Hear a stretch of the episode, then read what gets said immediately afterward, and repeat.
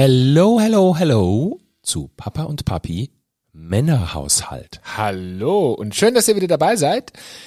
Ähm, ich glaube, heute braucht ihr ein gutes Päckchen Taschentücher. Wir wissen, ihr braucht Taschentücher. Die brauchen sie nämlich auch.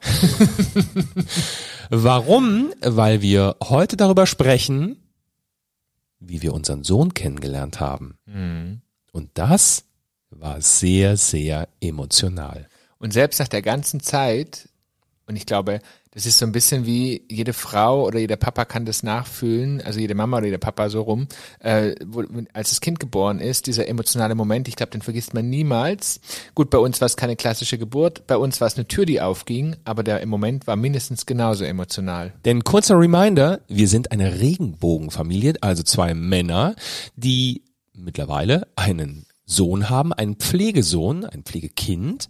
Und da fängt man ja irgendwann mal an, nämlich mit einem Prozess, der total unerotisch eigentlich ist und ähm, lernt aber viel über sich selbst selber kennen, das muss man auch, und über seinen Partner, das muss man auch sagen. Und wir stehen gerade in der Erzählung an dem Punkt, als wir im Jugendamt den langen Gang entlang liefen, der gefühlt immer länger wurde, und am Ende dieses Ganges war eine Tür. Diese Tür, Veränderte alles. Das tat sie wirklich. also vielleicht nicht unbedingt die Tür, aber äh, der Gang durch die Tür veränderte alles. Denn vor uns, hinter uns Jugendamtsmitarbeiterinnen und äh, im Raum dahinter, auf dem Fußboden sitzend, Lukas. Der kleine Zwerg. Wir machten die Tür auf, Weißt du noch, was du als erstes gesehen hattest? Kannst du dich daran erinnern? das Kind, Ja, aber weißt du noch wie? Also man vergisst ja solche Momente manchmal nicht. Weißt du noch, wie du, wie du diesen Moment in Erinnerung hast?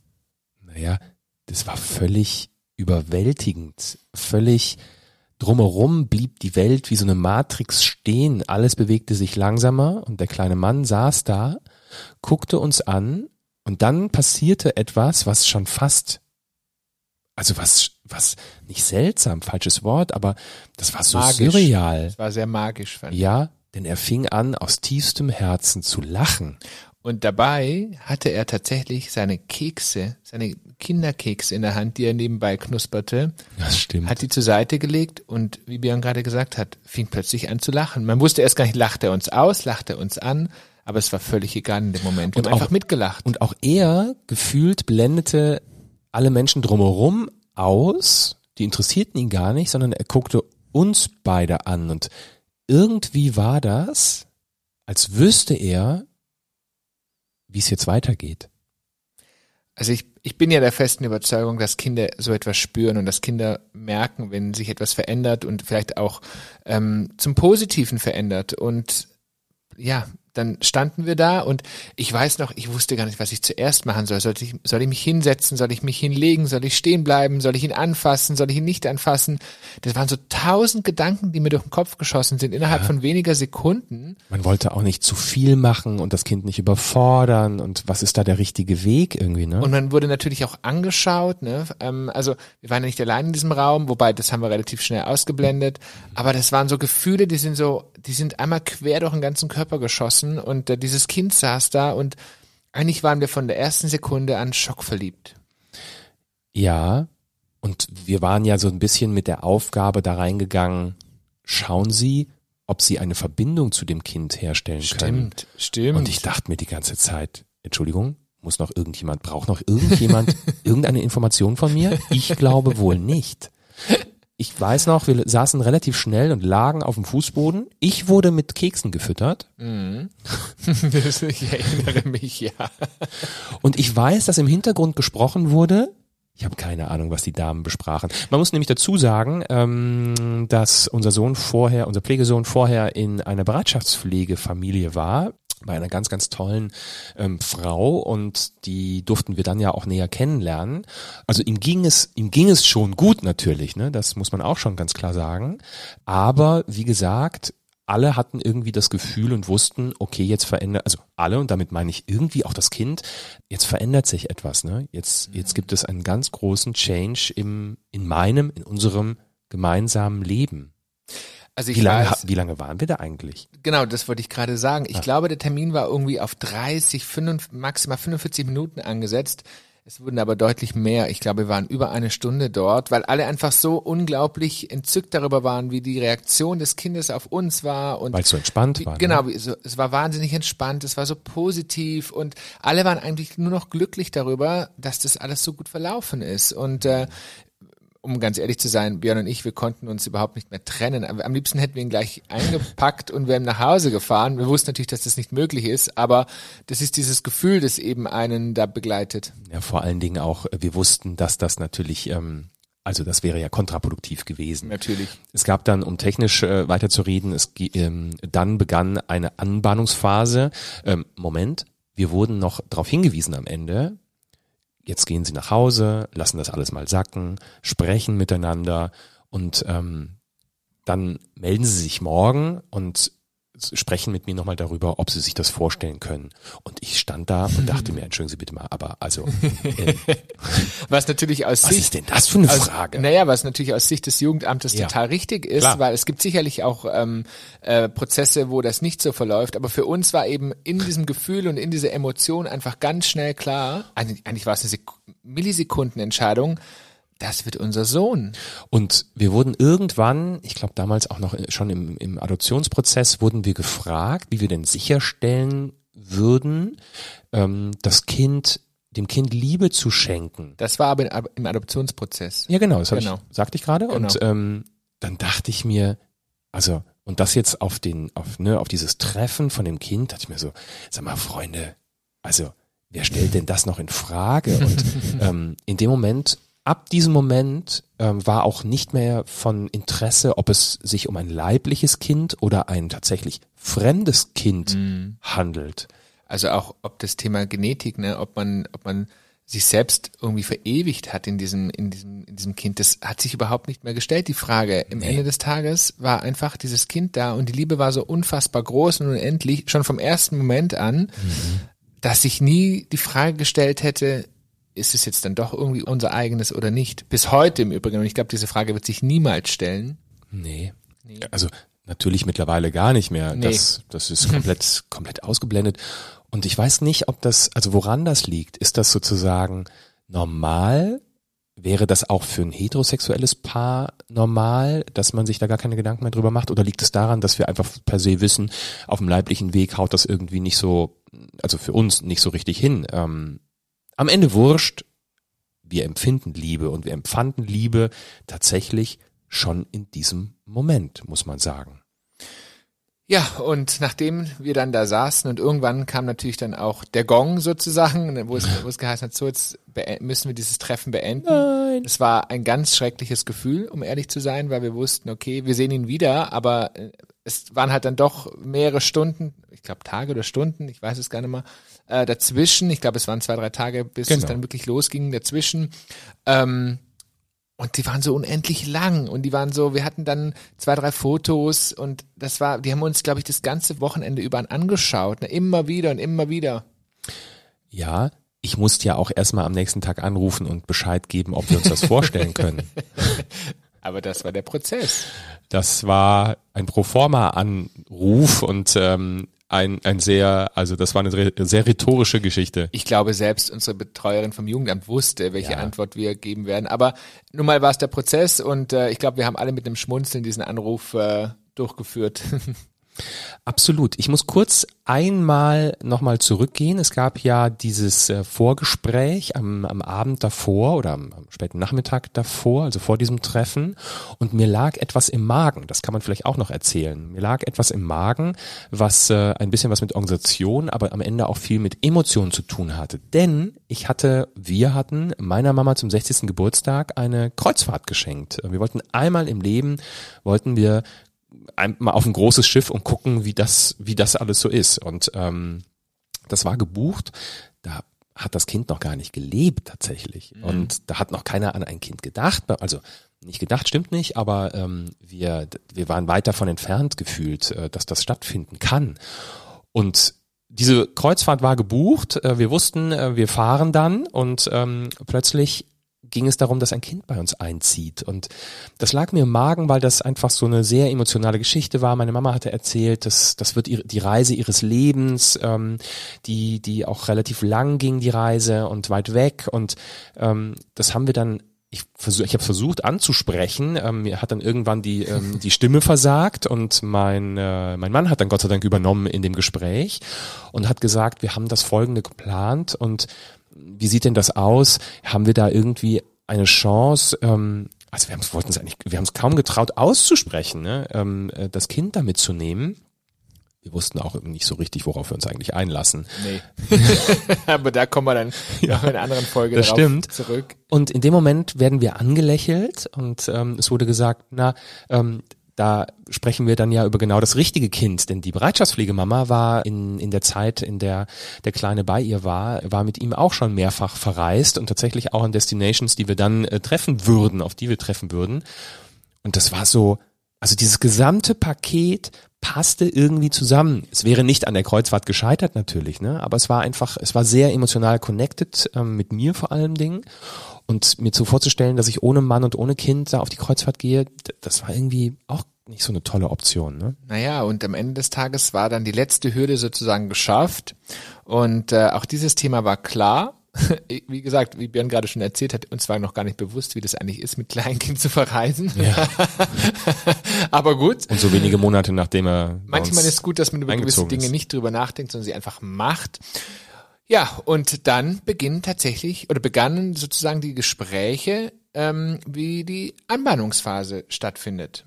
Also das heißt, es gibt dann danach eine Phase, ähm, um das Kind kennenzulernen, weil natürlich wird das Kind nicht von heute auf morgen einziehen.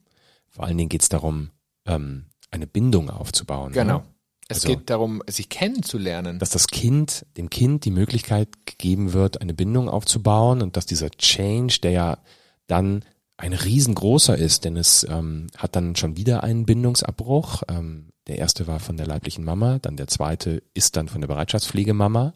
Und um dem Kind diesen, diesen, diesen Abnabelungsprozess, naja, möglichst einfach zu machen, und da reagiert ja auch jedes Kind anders, dann dafür gibt es diesen Anbahnungsprozess. Bedeutet, wir wandern erstmal immer und immer mehr in die Familie, in die Bereitschaftspflegefamilie. Und tatsächlich muss man sich vorstellen, also man kommt zu fremden Menschen und mhm. soll, fühlt sich aber extrem schnell heimisch. Da hat es uns allerdings sehr einfach auch gemacht, muss man sagen. Ähm, also wir hatten auch gleich eine ganz schöne persönliche Verbindung zueinander und auch ein Vertrauen, so dass wir die ersten Wochen sozusagen tatsächlich, es hat sich immer gesteigert. Wir haben angefangen mit einer halben Stunde, dann eine Stunde. Hauptsächlich hat es tatsächlich damals Björn übernommen, denn das kann man vielleicht ganz kurz erzählen. Ja. Die Elternzeit hat mein Mann damals gemacht. Eigentlich war immer geplant, dass ich die Elternzeit nehme. Das haben wir immer so besprochen. Und dann gab es irgendwann mal einen Moment, ich kann mich gar nicht mehr dran erinnern, wann der genau war, wo ich zu meinem Mann, wo ich zu meinem Mann gesagt habe, du Schatz, du kannst natürlich auch die Elternzeit übernehmen. Und dann sagte da, er tatsächlich. Ja, dazu muss man vielleicht ganz kurz von weggreifen. Ähm, damals äh, war ich, ähm, lief es ein bisschen holprig einmal bei meinem Arbeitgeber. Ähm, da war ein großer Umbruch, große strategische Veränderungen und es lief sehr knötterig. Und das war dann am Ende, ähm, als mein Mann das mitbekam und er diese Frage stellte, war dann der Grund, dass ich sagte, ja, ja. Mit der Antwort habe ich ehrlich gesagt nicht gerechnet. Aber ich habe sie gefragt, ich musste mein Wort halten und somit hat Björn die Elternzeit ja. genommen. Und äh, das war auch der Grund, warum er sozusagen am Anfang deutlich mehr ähm, in der in der Bereitschaftspflegefamilie war. Ich war immer mit dabei oder nicht immer mit dabei, aber äh, regelmäßig mit dabei. Aber der Hauptakteur war sozusagen Björn damals. Das ist total richtig. Man lernt so eine Wohnung eigentlich auch nur, also ich habe die Bereitschaftspflege Bereitschaftspflegewohnung? Naja, ihr wisst, was ich meine. Die habe ich eigentlich nur auf Kinderkopfhöhe kennengelernt, weil man die komplette Zeit auf dem Fußboden verbringt. Man versucht einfach immer und immer näher mit dem Kind umzugehen und ähm, sich auf das Kind einzulassen und ihm unendlich viel Zeit zu schenken und zu geben, damit dieser kleine Wurm es schafft, da eine Bindung aufzubauen. Also ich, ich kann, glaube ich, an einer Hand abzählen, dass ich da irgendwo am Tisch gesessen habe. Mhm. Und wie viel Kekse du in dieser Zeit gegessen Ja, hast. das war Unser Sohn fand es nämlich wahnsinnig spannend, uns zu füttern. Also, als ob wir so wahnsinnig abgemagert wir waren sehr abgemagert aus, ja. Ja, und so lagen wir auf dem Boden und haben Kekse gegessen und haben ganz, ganz viel gespielt. Ne? Also es war wirklich, ähm, und da muss man auch einfach sagen, wir hatten völliges Vertrauen von der Bereitschaftspflegemama, die hat uns tatsächlich gut unterstützt, aber hat uns auch ganz viel Freiraum gegeben. Und ja, so haben wir das immer Tag für Tag, Woche für Woche gesteigert. Gesteigert in der Zeit. Ähm, klar war aber auch, der Kleine war ein Jahr alt und da war klar, ne, der hat auch einen klaren Willen schon und wenn du da nicht richtig mitmachst, dann gab's auch gleich mal Gemecker. Konnte natürlich noch nicht reden, hat vor sich hingebrabbelt und geblubbelt und das war wirklich ganz entzückend. Dann muss man sagen, nach ein paar Tagen ging dann, äh, sagte dann die Bereitschaftspflegemama zu mir, ähm, du möchtest du mit ihm spazieren gehen? Und ich dachte mir, äh, ja, natürlich will ich das. Und dann, ich weiß noch, wie ich dann völlig überfordert, was ist, wenn ich, wenn ich was kaputt mache? Kann ich was kaputt machen?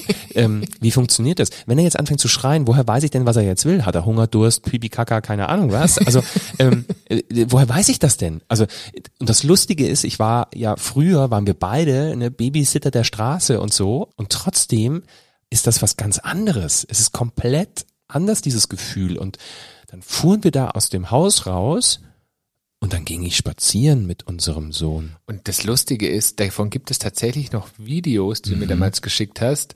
Ähm, der Kleine war völlig entspannt, nur Ja, du warst völlig unentspannt. Ab diesem Moment, ich habe in meinem Leben nie wieder so viel mit mir selber geredet. Ich habe alles kommentiert, was ich tue. Ich wollte es ihm erzählen, dass ja keine Panik ausbricht. Ich habe Blut und Wasser geschwitzt, dass er nicht anfängt zu weinen. Dem ich einzigen- wollte ja nicht, dass es ihm nicht gut geht. Dem einzigen, dem das total wurscht war, war Lukas. Dem war total wurscht. Der hatte Spaß bei der ganzen Veranstaltung. Ähm, ich habe dann irgendwann auch dafür gesorgt, dass er ganz schnell unseren Hund kennenlernt, Anton. Denn da war ja irgendwie klar, Anton wird nicht abgeschafft, nur weil wir sozusagen ein Kind einziehen lassen. Also uns gibt es einfach in dieser Konstellation nur. Und wir wussten, Anton ist ein unfassbar kinderlieber Hund und hatten keinerlei Angst, dass das nicht funktioniert. Und zwar klar, dass wir manche Spielregeln beachten, Kind und Hund nicht alleine in einem Raum. Also immer so ein bisschen auch darauf achten, achten, dass Anton nicht äh, zu kurz kommt und äh, auch ihm da Raum lassen und auch Ruhe lassen.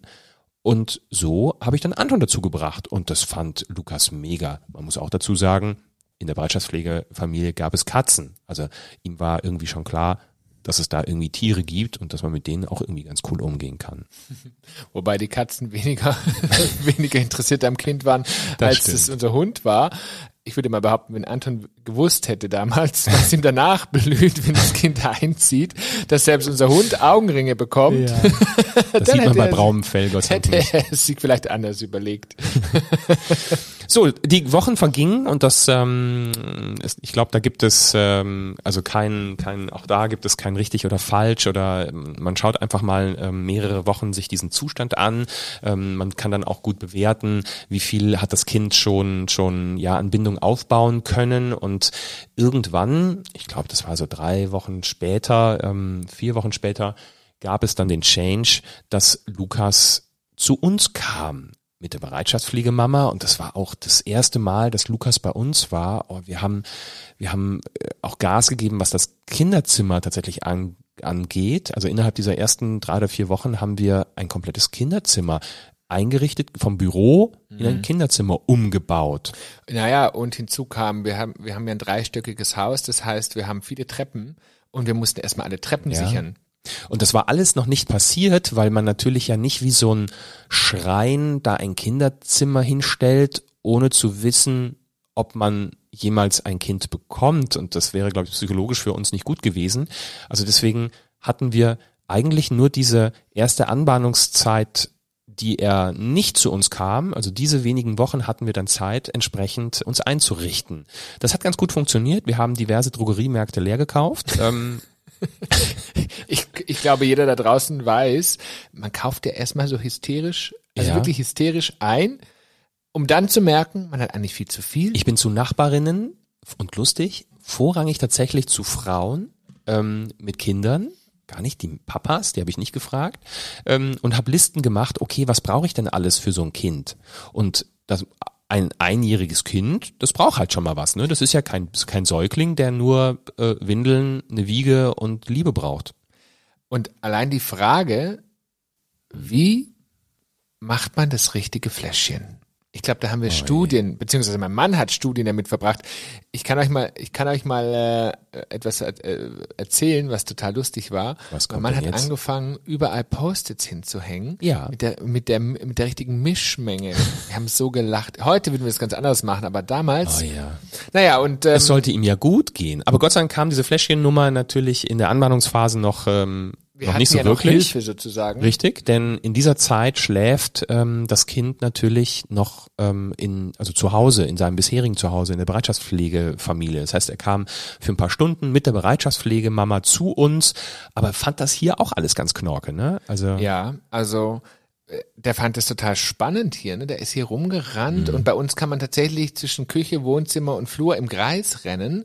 Und ich weiß nicht, wie oft er da im Kreis ja. gerannt ist und wir hatten dann so eine so eine Art was war das? Das war kein Bobbycar, es war so ein Bobby Dackel, nenne ich ihn jetzt einfach mal. Bobby Dackel. Ihr wisst alle, was gemeint ist. Es war so ein Holzdackel. Kennt ihr schon den Bobby Dackel? es war so ein Holzdackel. Und mit dem ist er dann wirklich durch die Gegend gedüst. Und ich weiß noch, so mhm. auch ganz am Anfang der Anbahnungsphase, wir haben ja versucht, wirklich auch Alltag zu leben. Das war ja ganz wichtig. Und da gehörte natürlich auch mal Staubsaugen dazu. Und unser Sohn fand ja. Staubsaugen so spannend, dass ich schnurstracks sozusagen in ein äh, Spielzeuggeschäft gefahren bin und einen kleinen Kinderstaubsauger besorgt habe. Und er ist dann wie wie, äh, also wirklich wie besessen mit, mit Björn immer im Kreis gelaufen, hat es gestaubsaugt, aber richtig zuckersüß. Wir hatten auch so einen kleinen Wischmopp für ihn, ne? Ja. Klingt alles so ein bisschen wie Kinderarbeit, ähm, war es nicht. es war freiwillig und er hatte ganz viel Spaß daran. Es war Wahnsinn. Ja, die, und die Bereitschaftspflegemama ist dann irgendwann hat gesagt, ja, sie geht jetzt mal, sie geht jetzt mal einkaufen. Sag ich bitte was? Ja, gut, dann kommen wir schon alleine hier klar. Und dann war, ich zum ersten Mal mit Lukas allein zu Hause. Ich war auch dabei. Beim ersten Mal? Ja, ich war, glaube ich, auch dabei, wenn ich mich richtig erinnere. Hm. Mhm. Und das, auch das ist total strange, ne? Also das sind alles so, man macht alles zum ersten Mal mit dem Kind und egal ob jetzt Säugling oder ein Jahr alt, das ist tatsächlich, es sind alles so irre irres Kopfkino, was da stattfindet. Und man kann das gar nicht so einsortieren. Und dann gehen sie wieder und dann sitzt man da und denkt sich, okay, ja, jetzt sind sie wieder weg, ne? Man kommt sich schon fast vor wie so eine Tagesmutter. naja, ähm, und man versucht natürlich auch irgendwie alles richtig zu machen, auch wenn man gar nicht alles richtig macht. Aber also der ganze Tag dreht sich sozusagen um das Kind und dreht sich, naja, darum, als Familie zusammenzuwachsen. Und du hast selber schon gesagt, wir haben aber ihn dann auch viel in den Alltag eingebunden, bedeutet, ähm, und das war damals, glaube ich, Winterzeit. Ne? Ja. ja genau. Ähm, ging so mit draußen, also natürlich konnte man mal raus, aber äh, viel hat halt auch drinnen stattgefunden und ich habe dann relativ schnell auch Wäsche gewaschen, habe ihn mit in den Keller genommen, dann hat er auf dem Boden da die Klammern sortiert. Ähm, also das war, und es war cool, so wie es war. Es funktionierte super gut die ganze Geschichte. Dann irgendwann sind ähm, wir mit ihm ins Café gefahren, genau. haben, da tatsächlich versucht, einfach ja, ja. Ähm, Aktivitäten ihn überall mit hinzunehmen. Ne? Genau, wir haben ihn überall mitgenommen, wir haben ihn dann irgendwann auch an, mitgenommen zum Einkaufen und so sind wir immer mehr und mehr zu einer Familie zusammengewachsen. Und irgendwann hat unser Sohn dann uns gezeigt, dass er einen Schritt weiter ist. Und das hat er ganz clever gemacht, denn wir alle wissen ja, Kinder zeigen einem ja relativ schnell, was sie mögen oder was sie nicht mögen. Und äh, unser Sohn hat uns ganz schnell gezeigt, dass er jetzt einfach mal bei uns Mittagsschlaf machen möchte. Der hat sich nämlich tatsächlich freiwillig, ist in sein kleines Zimmerchen gestapft und hat sich da auf sein Bett gelegt. Und was ist passiert? Er, hat, er ist eingeschlafen und hat seinen Mittagsschlaf dort vollzogen. Und das war dann für uns so ein Zeichen, okay, dieses Kind vertraut uns und dieses Kind fühlt sich wohl. Und was haben wir für Philosophien angestrengt im Vorfeld? Mhm was für ein Bett bekommt denn so ein Einjähriger?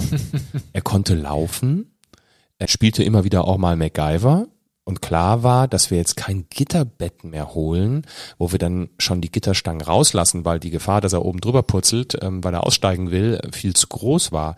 Und was haben wir uns Betten angeguckt? Ich habe irgendwann hat sich also nur noch, ich habe geträumt von Betten.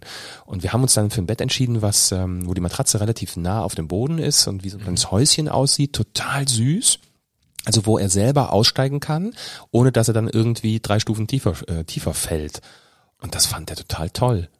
Das scheint er tatsächlich geliebt zu haben und ähm, ist dann, ja, ist dann da in dieses Bettchen, hat er sich reingelegt und hat geschlafen und, Und so ein schlafendes weißt kind. du noch am Anfang, Schatz, man durfte noch nicht mal eine Kaffeetasse bei dir bewegen. Ja, Ich, ich war ja immer dafür zu sagen, hey, wir machen ganz normal weiter, weil ein Kind sollte auch schlafen oder beziehungsweise ja doch, sollte auch schlafen, wenn man, wenn man noch lebt.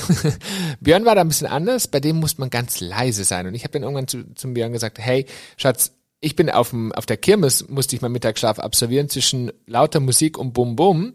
Ähm, also lass uns das doch mal probieren. Und ich weiß noch, es war für dich laute eine- Kirmes zu machen. eine wahnsinnige Überwindung. Alleine einen Kaffee zu machen war für dich eine Überwindung, weil du Angst Ja. hattest, das Kind könnte aufwachen. Ich kann auch erklären, warum. Ähm, ganz am Anfang war das, weil irgendwie so eine Ehrfurcht da war. Also wirklich so ein ehrfürchtiges Gefühl gegenüber dem, dass das Kind bei uns schläft.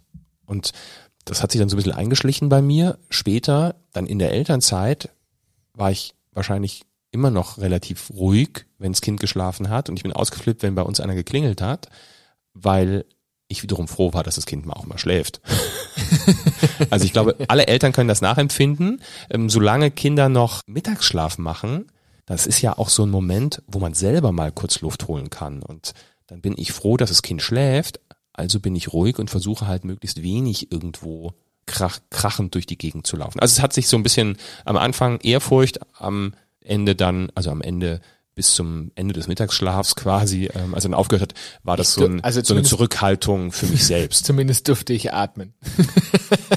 Aber nur flach. Nur ganz flach. Anton wurde sozusagen festge festgeleint. Ich wurde festgeklebt auf dem Sofa. Ich durfte flach atmen.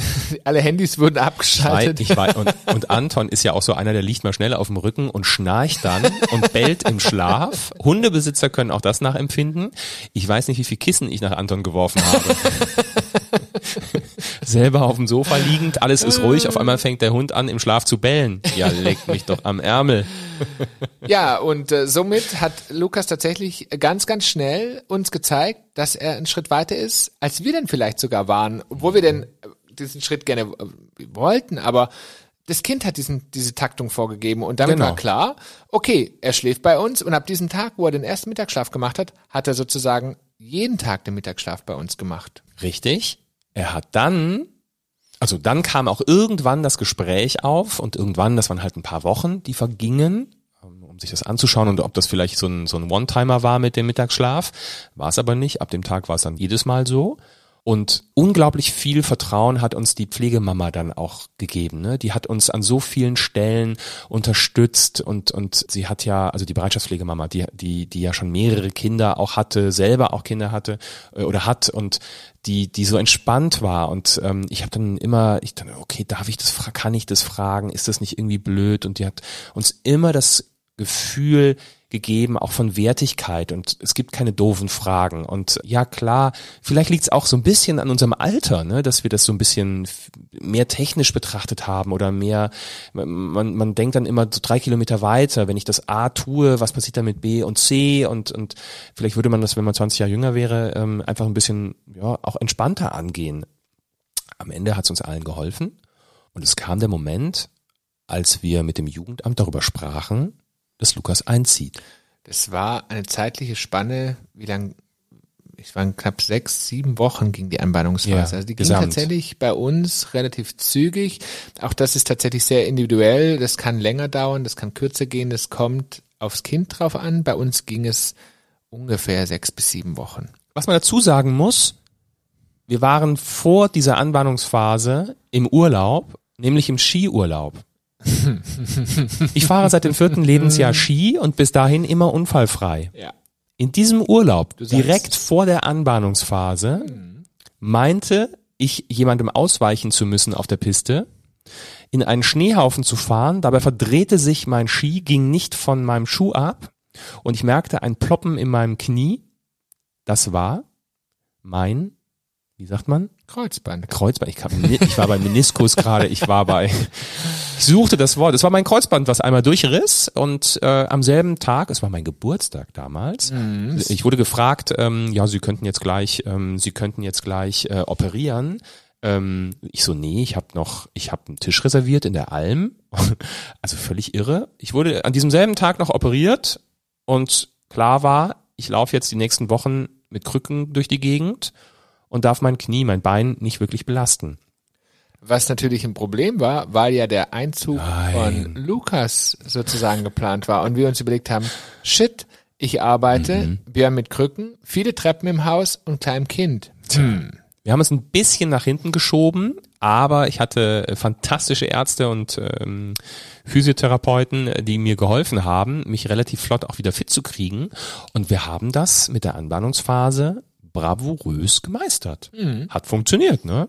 Das hat tatsächlich besser funktioniert als erwartet. Ich habe dann auch noch ein bisschen geschoben und gemacht und getan, so dass ich die ersten. Naja, die, klingt so wie, als hättest du mich durch die Gegend geschoben. Nein, ich meinte meine meine Arbeit ein bisschen anders verteilt, so dass ich dann am Anfang auch da war und äh, Björn nicht die ganze Zeit die Treppen rauf und runter humpeln musste, wobei man echt sagen muss, nach nach acht neun Tagen bist du wieder krück, ohne Krücken gelaufen. Mhm. Also das ging ganz ganz schnell und wahrscheinlich hat der Wille äh, Berge versetzt und ruckzuck bist du geheilt gewesen.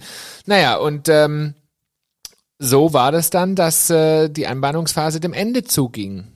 Und dann gab es irgendwann einen Termin. Den Termin, mhm. an dem Lukas bei uns einziehen sollte. Und auch das, man arbeitet ja auf nichts anderes als diesen Moment hin. Und trotzdem, jetzt könnte man ja sagen, ne, das ist dann, also da ist man super vorbereitet und tschakka tschakka, jetzt geht's los. Ich weiß nicht, wie viel Bammel ich vor diesem einen Tag hatte. Die ganzen Gefühle, die ganzen, die ganzen Ängste, die viele Freude und alles, was uns da begleitet hat, das erzählen wir euch. Das Aber erzählen wir euch beim nächsten Mal, als nämlich wieder eine Tür aufging. Diesmal war es unsere Haustür. Wo dann die Bereitschaftspflegefamilie inklusive Lukas vor der Tür stand und zwei Koffer, drei Koffer eine Tüte von einem schwedischen Möbelhaus und ein Karton. Und wie dann die allererste Nacht war. Wie Björn und ich uns gefühlt haben. Das erzählen wir euch im nächsten Podcast. Wir freuen uns total, dass ihr dabei wart. Ähm, vielleicht hat der ein oder andere auch ein Taschentuch gebraucht. Wir haben es heute mal fast ohne Tränen in den Augen hinbekommen. Und wenn ihr Fragen habt, Wünsche oder Anregungen, dürft ihr uns auch immer gerne einfach bei Papa und Papi auf Instagram schreiben. Und wir freuen uns, von euch zu hören und freuen uns vor allen Dingen aufs nächste, nächste Mal. Folge. Tschüss. Tschüss.